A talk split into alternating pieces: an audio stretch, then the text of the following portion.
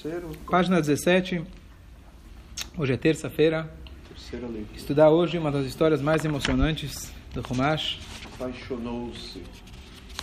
Aí é a. A grande história do casamento que deu origem a todos nós. Aquele casamento onde Yaakov trabalhou sete anos para ganhar Rachel. E ele, quando ele foi ver, acordou de manhã e viu que era Leá. Mas ele sabia. Calma, já começou? A das pessoas. Yaakov apaixonou-se por Rachel e disse: Quer um livrinho? Yaakov apaixonou-se por Rachel e disse: Trabalharei para o Senhor sete anos por sua filha mais nova, Rachel. Certo? Você quer casar com minha filha? Vai trabalhar. Não há nada de graça aqui. Primeiro vai conseguir um emprego, estágio. Enquanto você não estiver ganhando 25 mil por mês, esquece. A mão da minha filha você não vai ganhar. Sete anos para trabalhar. Tá bom. Ele aceitou, né? Bom genro. Disse Lavan: Melhor dá-la para você do que para outro homem. Você pode permanecer comigo. Então, olha o que, ele fala. Você é o melhor dos piores. Quer dizer, por falta de opção, melhor eu dar para você do que para outro. Não tem outra opção. Não fala, ó, você é o cara. É você o cara que eu admiro, gosto. Olha, dentro das opções que eu tenho, você é o melhor. Né? Melhor do que dar para você do que para outro. Né? Já começou bem o negócio. Né? Bom, tudo bem. Vamos ver aqui o Rashi. Vamos ver aqui o Rashi. Então, o finalzinho do, do, da, da- do Rumash de ontem já falou que a moça bonita, jovem, era, com a cara, é, com a linguagem que, ele, que ela usa, Rachel era bela, é, é, de bela forma e de bela aparência. Essa era a Rachel. E a Leá, ela tinha os olhos sensíveis. Significa que ela não tinha uma boa aparência e um dos motivos Rashi coloca pra gente é que ela chorou por muitos anos. Que as pessoas, já, o estilo Shidur antigo, era que as pessoas já preparavam o casamento antes da pessoa né, já saber quem ela era, já sabia quem ia ser o noivo. Fazia parte já do negócio. Então, as pessoas falavam, da mesma maneira, como, as- como essa família de Jacob, a família de Yitzhak sempre se casa- casavam entre si. Então eles falaram, olha, o Lavan, o Lavan ele tem duas filhas. A gran... E o Yitzhak tem duas filhas. Então a mais velha vai para o mais velho e o menor vai para a menor. Então Yaakov era pequena, era pequena, iria casar com a Rachel. E o Esav, que era o filho que nasceu primeiro, ele vai casar com quem? Com a Leá. Então a Leá por muitos anos ficou chorando por causa disso. Faziam bullying com ela na escola, tá vendo? Ó teu noivo, viu teu noivo? Não tinha nem opção. E ela chorava muito por isso. Então a aparência dela não era bela. Então, Yaakov ele escolheu, queria se casar com Rachel, trabalhou por sete anos. Vamos lá. Nessa paraxá a gente vai aprender algumas coisas essenciais. Ontem a gente deu shur Shalom Bait. Preferi não mandar a gravação dele para ser uma coisa um pouco mais íntima e convidar todos a participar aqui presencialmente no shiur. Mas vamos hoje falar também um pouco sobre Shalom Bait, porque desse casamento todos nós nascemos e tem mu- muitas coisas curiosas. Essa história de que ele casou com a pessoa errada é muito esquisito tudo isso.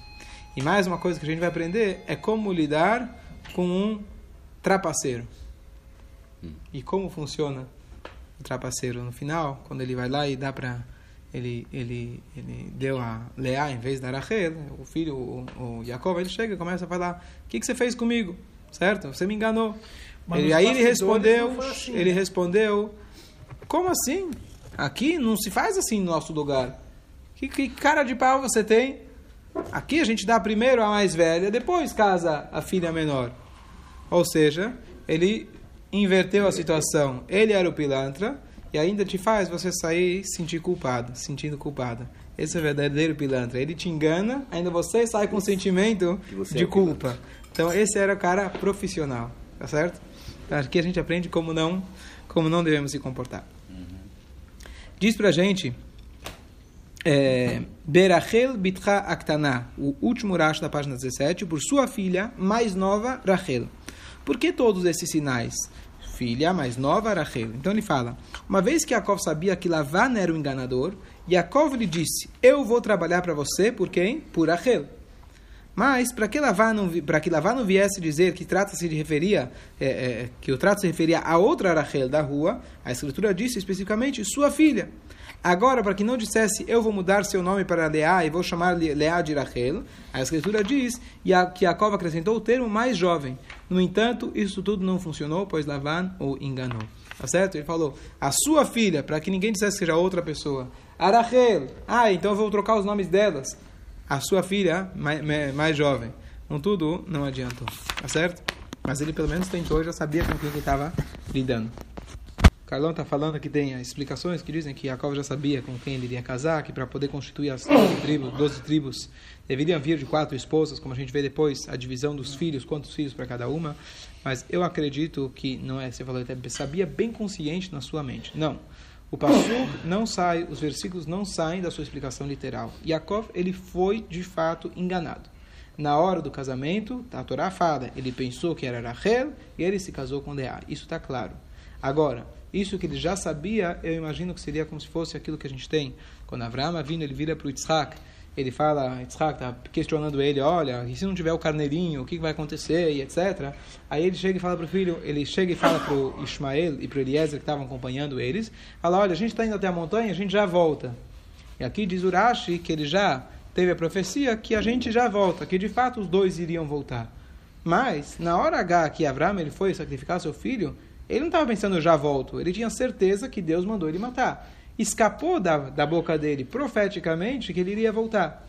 Então, não necessariamente que esse tipo de profecia, ele não, ele, essas profecias não tiram o contexto original. O contexto original que Abraão não sabia, se acaso ele soubesse, não teria sido, não teria sido um teste. Ele, quando foi lá matar o seu filho, na sua mente consciente, ele iria matar o seu filho. Tanto é que quando o anjo segurou ele, ele falou: Não, deixa eu fazer. Ele insistiu, queria fazer o que Deus pediu até o final, até que ele não conseguiu convencer o anjo, ele entendeu que realmente essa era a vontade divina. Então, no seu consciente, então, no seu consciente, ele não sabia. Caso contrário, não teria sido um teste. No consciente de Yaakov, no consciência né, pura dele, ele não sabia. Na hora que ele se casou com com, com Leá, ele achava que estava casando com Rachel. Está claro na Torá, a gente não vai tirar. Está trazendo explicações uhum. complementares, etc. Pode ser que ele falou, pode ser que ele sabia, mas não seu consciente, claro. Caso contrário, não teria sido uma enganação. Ponto. Yaakov trabalhou sete anos por Rachel. Você exigiu, exigiu isso das tuas noras? Eu quero que vocês se formem, já estejam sete anos trabalhando já, no, já sendo quase presidente da empresa. Caso contrário, não casa com meus filhos. Olha lá. Mas lhe parecia aos seus olhos como alguns dias, pois ele a amava. Aqui tem um conceito interessante. Aqui a Torá fala pra gente que o tempo passou muito rápido, já que ele a amava. Tá certo? Então vamos pensar. Se tem uma viagem, e teu, você fala, promete pro teu filho, olha, a gente vai, em dezembro a gente vai para Disney. Você já conta agora, que é um erro muito grande. Nunca conta muito antes, porque senão eles não vão deixar ficar loucos. Cada dia que passa, eles já chegam e falam, já chegou? Já é hoje? Já é hoje? Já é hoje? Eu falo por experiência. É. Então, cada dia que, que, não, que, não, que não chega, parece uma eternidade. Aqui a Torá fala o contrário. Já que ele gostava tanto dela, o tempo passou rápido. Não seria o contrário? Já que ele gosta tanto dela, pareceu uma eternidade. É o contrário. Certo? Então, o que, que significa isso? Hã? Ele sabia o fruto do trabalho dele. Ó, então, eu acho, eu acho que ali, quando você está esperando para chegar numa viagem, por exemplo, a viagem não chegou. Então, você está querendo ver o que, que vai ser naquela viagem. Então, você fica ansioso e você fica esperando e cada dia parece uma eternidade. Aqui, ele já sabia qual era o foco dele. E ele já gostava dela. Tanto é que ontem, no romance de ontem, ele encontrou ela já deu um beijo nela. Tá certo? Depois eu vou fazer uns comentários como funciona na parte religiosa, né? Afinal, você não chega e dá um beijo numa menina antes de casar. Mas tudo bem, logo eu vou explicar. Não, verdade? Tá aqui, tá na Torá. Chegou e deu um beijo e chorou. Assim está escrito, logo eu vou explicar. Mas de qualquer jeito, então ele já tinha, já estava vivendo aquele amor, já estava com aquele amor latente dentro dele. Então, quando você está com amor, quando você faz as coisas com amor, é igual aquele cara, dois caras estão carregando um saco muito pesado, só que um tem pedras, outro tem pedras preciosas aquele que tem pedras preciosas sente muito mais leve. Ahon ou não, Ahon? Ale vai? Ahon? Então, então você não sente, tá, como está escrito hoje aqui, tá o início do Rumas de ontem, o início do Rumas de ontem, que Jacob levantou os seus pés, os seus pés ficaram leves. Quando você tem uma missão, quando você está claro na sua missão, tudo fica fácil. Então essa é a ideia. Quer dizer, não que cada dia parecia uma eternidade, mas como ele já sabia o que ele queria, ele tinha esse amor intenso, então qualquer trabalho, mesmo que tivesse que demorar uma vida inteira para chegar lá, para ele pareceu isso muito fácil. Só esse ponto. Aproveitar falar do beijo de Rachel, que é muito curioso.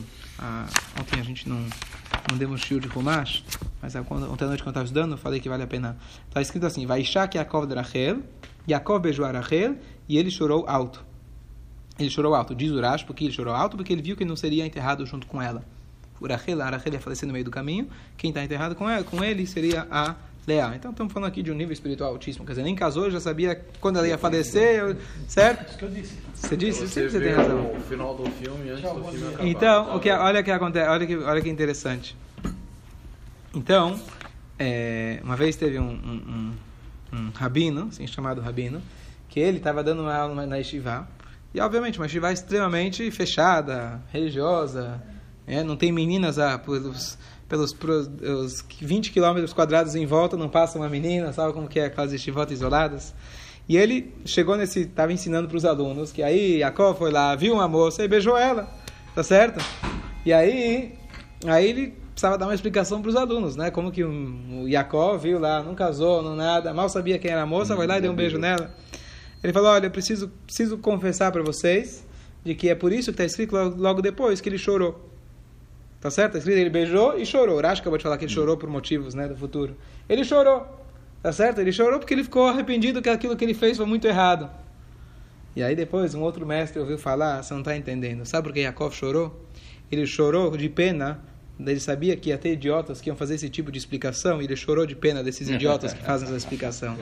Para de ser estúpido, para de ser bobo e tentar, tentar justificar os atos dos nossos antepassados. O que eles fazem é kadosh, kadosh, kadosh. Se você não entende, é problema teu e não cabe a nós agora, não, nem importa qual é a explicação. O ponto é que você não tem que achar que Jacó foi fraco, depois ele chorou pelo que ele fez. Você quer você não sabe interpretar a Torá, não interpreta. Mas o Jacob ele chorou pensando, vai ter uns bobos, uns bobos que não vão entender a minha atitude, eu estou chorando por eles. Que aí também tinha Essa, que analisar a reação dela, né? De ter Do quê? esse beijo. Interessante, ok. Como que ela analisou? Acho que ela é? gostou, né? Acho que ela... Não sei. tá certo? Então, não, não cabe agora por quê, não importa por quê. O, import, o, importante é que a gente não tem que tentar falar que eles foram fracos, ele chorou Sim. porque ele fez. Não, não, inventa, não inventa coisa da sua cabeça. É, é... Continuando a história, então ele trabalhou por sete anos. Então a Torá fala que os dias passaram muito rapidamente, parecia como se fossem poucos dias. Yaakov disse a Lavan: Dê-me minha esposa, pois o tempo completou-se para que eu consuma o casamento. Lavan reuniu as pessoas do local e fez uma festa eu pago a festa, vou lá encomendar o salão, encomendar a banda, chamar, como chama, as promoters, fazer o convite, né? Imagino que Lavan era tipo o Eissau que a gente falou, filha do grande Arava Gaon Lavan, né? O grande rabino Lavan, não era... Lavan se vendia como né? parente de Abraão Avino, ele era o cara. Eu conheço outro cara que era o cara também falado pelo Obama. Quem? Uhum. Pela manhã, não, espera, próximo, próximo versículo. À noite, então ele fez a festa, pagou a festa, fez tudo bonitinho. Tá estranho, tá cheirando estranho. Esse cara aqui tá oferecendo tudo de graça. O que que tá acontecendo? À noite ele tomou sua filha Leá e a trouxe para ele. Ele consumou o casamento. Lavan deu sua serva Zilpa, a sua filha Leá, para ser sua serviçal. Então o que acontece que cada uma delas tinha sua serviçal, tá certo? Já casava, como a gente viu antes, com a babá, certo? Eu já te dou a, a, a minha filha, a mão dela, o braço dela, como se fala, o braço dela em casamento, e já vai junto a babá, motorista, alguém para fazer as compras, tá tudo no pacote. Bonzinho ele, né? Tudo bem. O que acontece? A Zilpa, então, tinha duas servas, a mais velha e a mais jovem. Ele pegou a serva mais jovem, junto com a Leá, que era a mais velha, para enganar, para dar a impressão que ela era que ela era a serva ah. da menor. Então ele enganou por isso também. Lembrando que a Zilpa e a Leá também eram filhas de Lavan, esposas deles, dele que eram servas. Hum. Então aqui já era a segunda geração de servas. As quatro esposas de Yaakov, as quatro eram irmãs, não só as duas. As servas eram filhas das servas de Lavan. Que a gente não tem os irmãs nomes por delas. Parte de pai. Irmãs, todos eram irmãs por parte do pai. Rachel de Ab, também por parte de, pai, parte de pai e mãe. Ok? À noite ele tomou, então presta atenção, à noite ele tomou sua filha Leá e trouxe para ele a consumar o casamento. Lavan deu suas servas e passou a, fi, a sua filha Leá para ser sua serviçal. Pela manhã, eis que era Leá.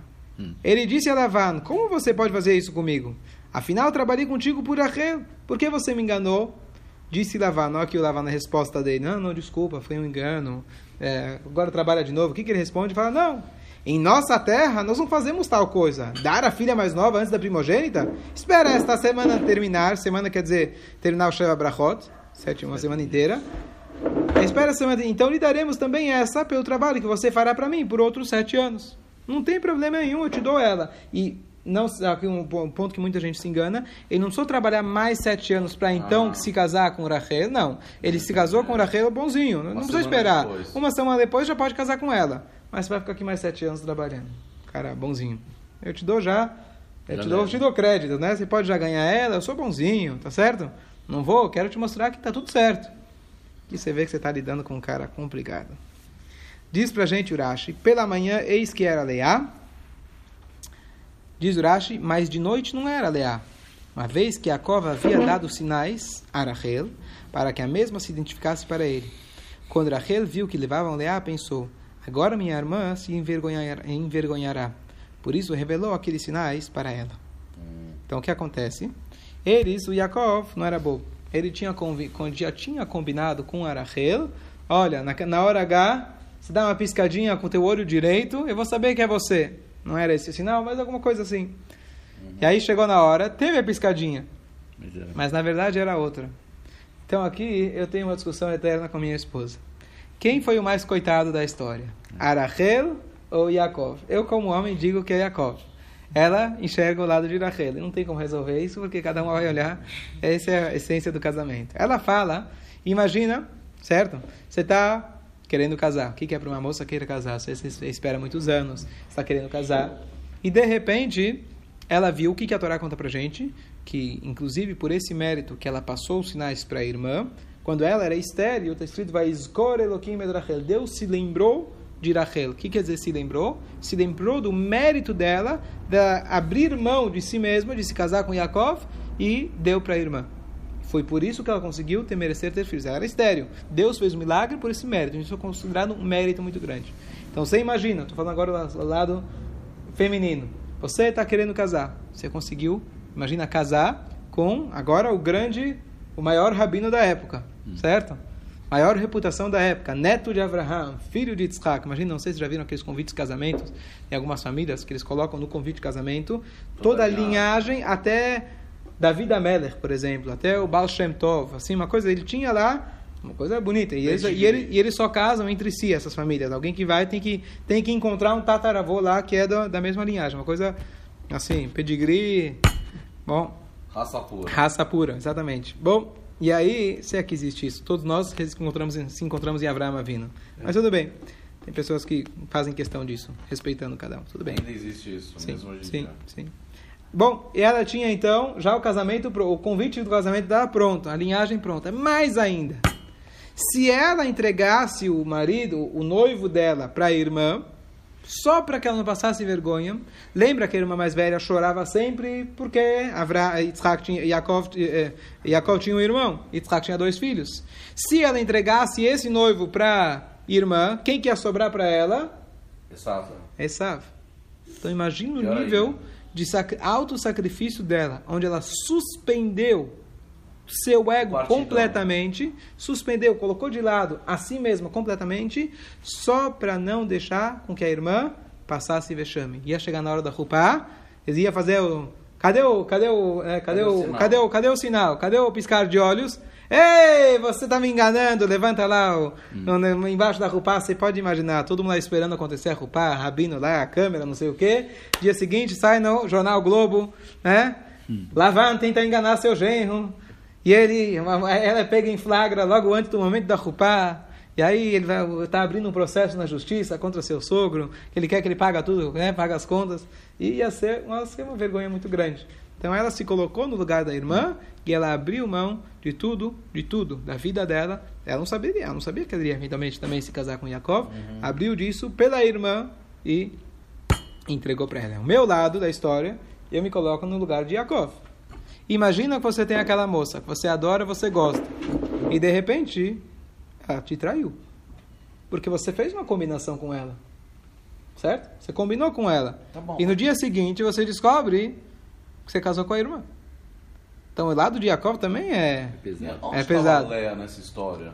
Leia, Leia, Leia isso? foi. Leia, na, mão dos pa, na mão do pai, eh, elas eram é, fantoches. Não tinha. A moça não tinha opção nenhuma. Mas Muito mais a com o pai, si, com o pai assim abusivo como do jeito que ele era. se preocupou com ela. A Leia não se preocupou com a Raquel também? Falou, peraí. O pai não fazer deu isso. opção. Estamos falando aqui de um pai que ele era abusivo. O pai não tinha, não deu opção nenhuma. Não tinha opção. É, ou você faz ou você faz. Não tinha. Lembra que o pai de Abraão que tava, pro- jogou ele no fogo? Sim, autoridade autoritária total. Não tem essa. Vou processar meu pai porque ele levantou, a mão contra mim. Agora meu pai vai perder a guarda. Essas coisas não, não tinha nessa época. Aqui quem manda sou eu e tá acabado. É. Tá certo? Então, não tinha proteção aos menores. Mas não tinha nada disso. eu não tenho resposta para em relação a isso, mas aparentemente, querendo ou não, querendo ou não, querendo ou não, querendo ou não, tá claro da, do resultado de tudo isso, de que não foi considerado uma traição. Primeiro, que não constou em lugar que Yaakov ficou chateado com ela. Ah, Pelo contrário, o Yaakov entendeu que isso aqui era tudo pelo sogro. Quer dizer, o sogro ia forçar essa situação. Talvez Mas seja essa a Mas resposta. descontou na Leia. Calma, tudo bem, é verdade, de certa forma. Vamos ver depois, analisar o relacionamento de Yaakov com Leá, depois a gente vê. Mas, eh, aparentemente, do- quando a gente vê o resultado da história, Yaakov, não só que ele não ficou chateado com Rachel, ele provavelmente enxergou muito claro que Rachel não tinha opção. O sogro ia fazer que aquilo acontecesse, possivelmente de um jeito ou de outro, com sinal, sem sinal. Você está tá lidando com pilantra, se o primeiro, o primeiro truque não deu certo, ele ia fazer outro truque, imagino eu. Então, Rachel enxergou isso e ela então preferiu que, que pelo menos ela, a irmã, não passasse vergonha. Então, entre essa, esse meu diálogo com minha esposa, quer dizer, está tá claro do resultado que a, a Rachel fez o correto, tanto é que Deus considerou isso como um mérito tremendo, que fez um milagre para ela, maior do mundo, que é transformar a mulher estéril em uma mulher que possa ter filhos. É, mas também, se a gente coloca na cabeça de Yaakov, quer dizer, realmente também não foi fácil. Imagina, ele acorda e de repente, como alguém falou uma vez, você casou com uma, você decidiu casar com uma moça, não sei o quê, dia seguinte você acorda, não é tua, não é tua esposa, é tua sogra. tá certo? Isso não existe, tudo bem. Mas é, é, é complicado, tá certo? É complicado. Qualquer... Não vai dar tempo de a gente ler tudo, mas a história todo mundo conhece. Então ele se casou, logo depois ele se casou com a Rachel. Mas, de novo, quem foi que teve filhos? Teve a Leá, teve seis filhos de uma filha. E a Rachel, no final das contas, teve só dois, que era o Yosef, E amado, querido, e o Binyamin. E mais ainda. Então, primeiro, Yaakov ele se casou com a esposa que não queria, número um. Continuou casado com ela. A maioria dos filhos que ele teve, das tribos do povo de Israel, vieram da Leá. Mais ainda, a esposa querida, bonita, linda que ele tinha, faleceu logo depois. no caminho. Logo depois, no meio do caminho. Nascimento do Benjamim. Não viveu sua vida inteira. Com quem que ele passou a vida inteira? A Leia. Com a Leá, que ele não gostava. E as outras E ainda com quem ele foi enterrado e até hoje ele está A lá deitado ao lado com a Leá. O que, que significa isso? O que, que significa isso? O que, que a Torá está contando pra gente com tudo as isso? coisas não são como você quer, as coisas são como a Shem quer. Mas, mas, vamos além disso. Que? O destino dele é ficar com ela mesmo. Que destino dele, coitado? O destino dele, certo? Se até hoje ele Certo. está com ela, Eu já contei aquela piada várias vezes. Conhece aquele cara que foi na Chatranit, na casamenteira, e falou que ele quer casar com a bruxa, com a melhor, com a pior de todas. Conhece? Não, Não. conhece? Vocês conhecem a história, vai. Eu- Não conhece? Não. Ele falou que quero a pior das piores. Aí tá. Aí ele falou. Aí ele falou, bom, eu tenho uma lista, né? Fala quem você precisa. Ele falou, não, eu quero a pior das piores, tá bom? Por quê? Ele falou que eu estudei, não sei nem se está escrito, mas eu estudei que quem casa com mulher ruim, ele já chega lá em cima e vai direto para o céu. Porque já viveu o inferno aqui na terra. Ah, depende da sogra também. E aí, aí, aí, tudo bem, casaram, estilo religioso, tic-tac, se encontrou duas, três vezes, dois meses estão casados, já esperando filho, né, como funciona.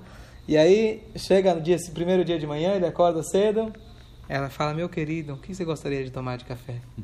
Ele na cama, ele traz para ele o cafezinho, traz para ele tudo de bom e do melhor. Resumindo a história, passou um mês, a mulher era um anjo. Ele liga pro Jatran e fala, olha, você me enganou, você me enganou. Eu estou querendo ganhar meu Lamabá, estou querendo poder pecar aqui nesse mundo, né? Porque aqui eu posso pecar à vontade, depois eu ganho Lamabá, Fazer né? Capará. E aí, tá errado. Ele falou, deixa eu falar com ela, eu não me engano com, minha, com as minhas clientes. E aí, falei falar com ela, e ela falou, olha, eu vou te falar uma coisa. Você acha que ele vai ganhar os céus às minhas custas? tá certo? Escolheu certo. Então, essa é a verdadeira... Né? Muito bom. É, mas qual é a história? Então, é interessante que a gente tem esse um dos conceitos, uma das costumes judaicos que se faz é que o noivo, antes de entrar na roupa, ele é, com o véu, ele cobre a face de sua noiva.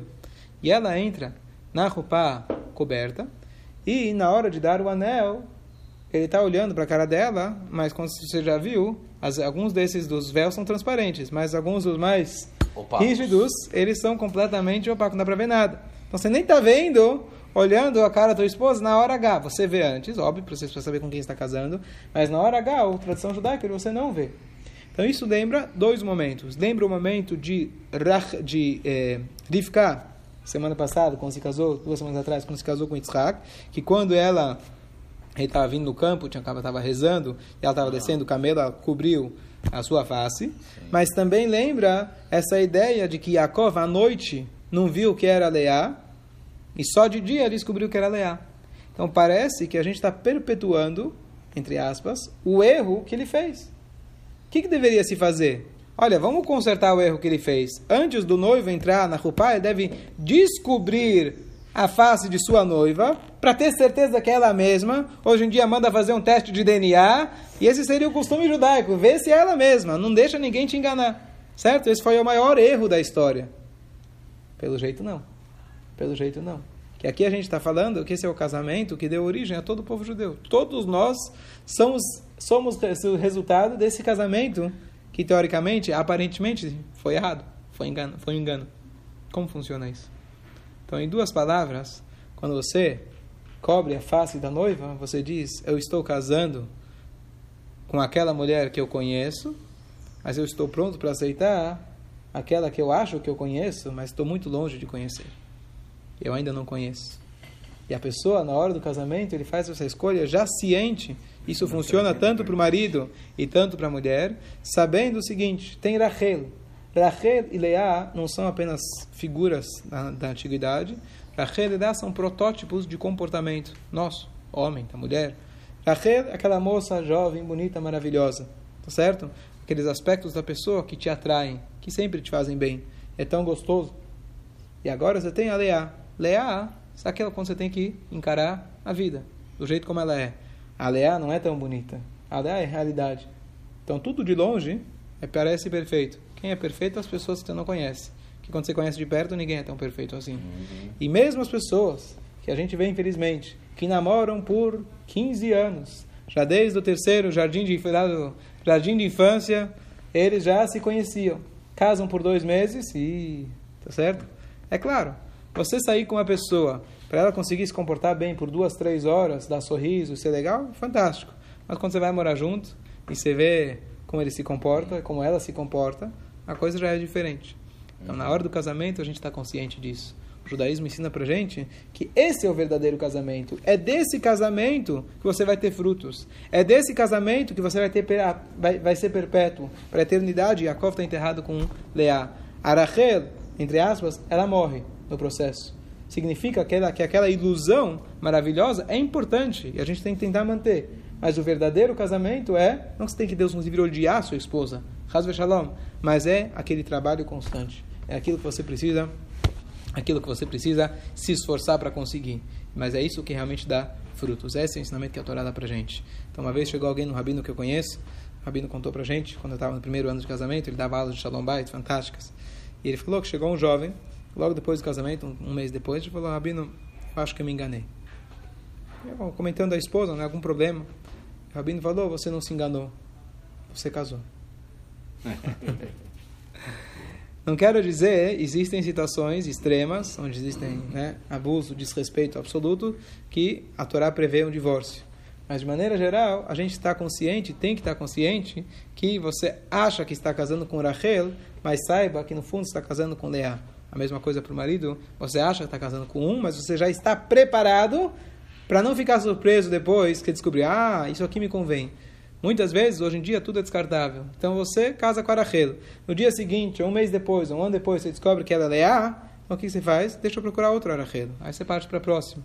Tá certo? Acomodar. E aí você vai partir para a próxima. E para a próxima você nunca vai encontrar. Porque a felicidade está justamente com a Leá. Não quer dizer que não vai ter momentos de Rachel. Tem momentos de Rachel. A gente tem que buscar e preservar. Mas o que predomina na vida, não só no casamento, é o esforço. Aquela ideia, ilusão maravilhosa do mar de rosas, é só uma ilusão e não passa disso. E esse é o ensinamento que a gente tem desse, desse casamento, o primeiro, o casamento que deu origem a todo o povo judeu. E vou repetir, não é, no caso dessa história foi Rachel e Leá que era uma mulher. Mas, de novo, Rachel e Leá simbolizam, né, são protótipos de comportamentos masculinos ou femininos, do homem e da mulher, não faz diferença. Isso funciona para os dois lados. Tanto é que na hora que o noivo ele cobre a face da sua noiva, ela também não está enxergando ele. Funciona para os dois lados. Na hora que ela está recebendo o anel, vai lá saber quem está dando o anel. Se for o sogro, está dando o anel. Tá certo? Ela não está olhando de fato. Tudo bem, pela Laha funciona, você sabe que é a mesma mulher. Mas a ideia é que ambos estão conscientes nesse momento que o nosso casamento é muito além daquilo que a gente viu superficialmente. A gente está pronto para encarar. Isso é muito, muito claro. Quando a gente falou ontem, a gente falou ontem, a gente falou ontem sobre educação. Enquanto você não tem filhos é muito fácil. Você vai lá, você vai. A pergunta é qual filme que a gente vai assistir. Se é esse é comédia ou se é ação. Tá bom, um dia é comédia, outro dia é drama, outro dia é ação. Tudo bem, a gente se arranja. E quando tem o filho, você precisa decidir qual escola que você vai colocar. É algo real que você tem que decidir na vida. E você tem um ideal na sua vida que você quer que teu filho seja, sei lá, médico e possa ir para Harvard, sei lá o quê. E ela tem um ideal que isso não é importante na vida. Importantes são, sei lá, os valores. E como você faz? Tem um filho na história. A coisa complica. É aí que vem. É aí que vem a. É aí que vem o teste. Isso que significa o casamento. O quê? Depois você descobre que quem decide tudo é o filho. É, tá, a gente não é. decide nada. Qual foi o objetivo diz, do, do Lavan de enganar? É. Então, muito simples. Ele queria casar as duas. Ele ah, queria ah, casar as duas. E principalmente a, a, a Não é, conseguir mais trabalho. Ele, é? Não conseguir mais Pode trabalho. ser que ele queria mais trabalho também, mas ele queria casar. Primeiro, eu acho que um pilantra gosta de enganar, faz parte do negócio dele. É mas eu acho que, assim, pelo contexto, parece que ele queria casar Leia. Ele queria, ele queria que o Yaakov. Não, acho que o Lavan também não, não queria que o filho dele casasse com Isaf. Então ele queria garantir as duas, que as duas, em vez de ganhar na loteria uma vez, falou, por quê? Já leva as duas, vai no pacote. Tá certo? Entendi, Só que entendi. ele acho que acho que essa era a intenção ele dele. um funcionário baratinho por Além, 14 anos. Eu né? acho, eu acho que não era só o trabalho, ele tinha, ele tinha a preocupação que a filha dele se casasse com Jacob também. Bom.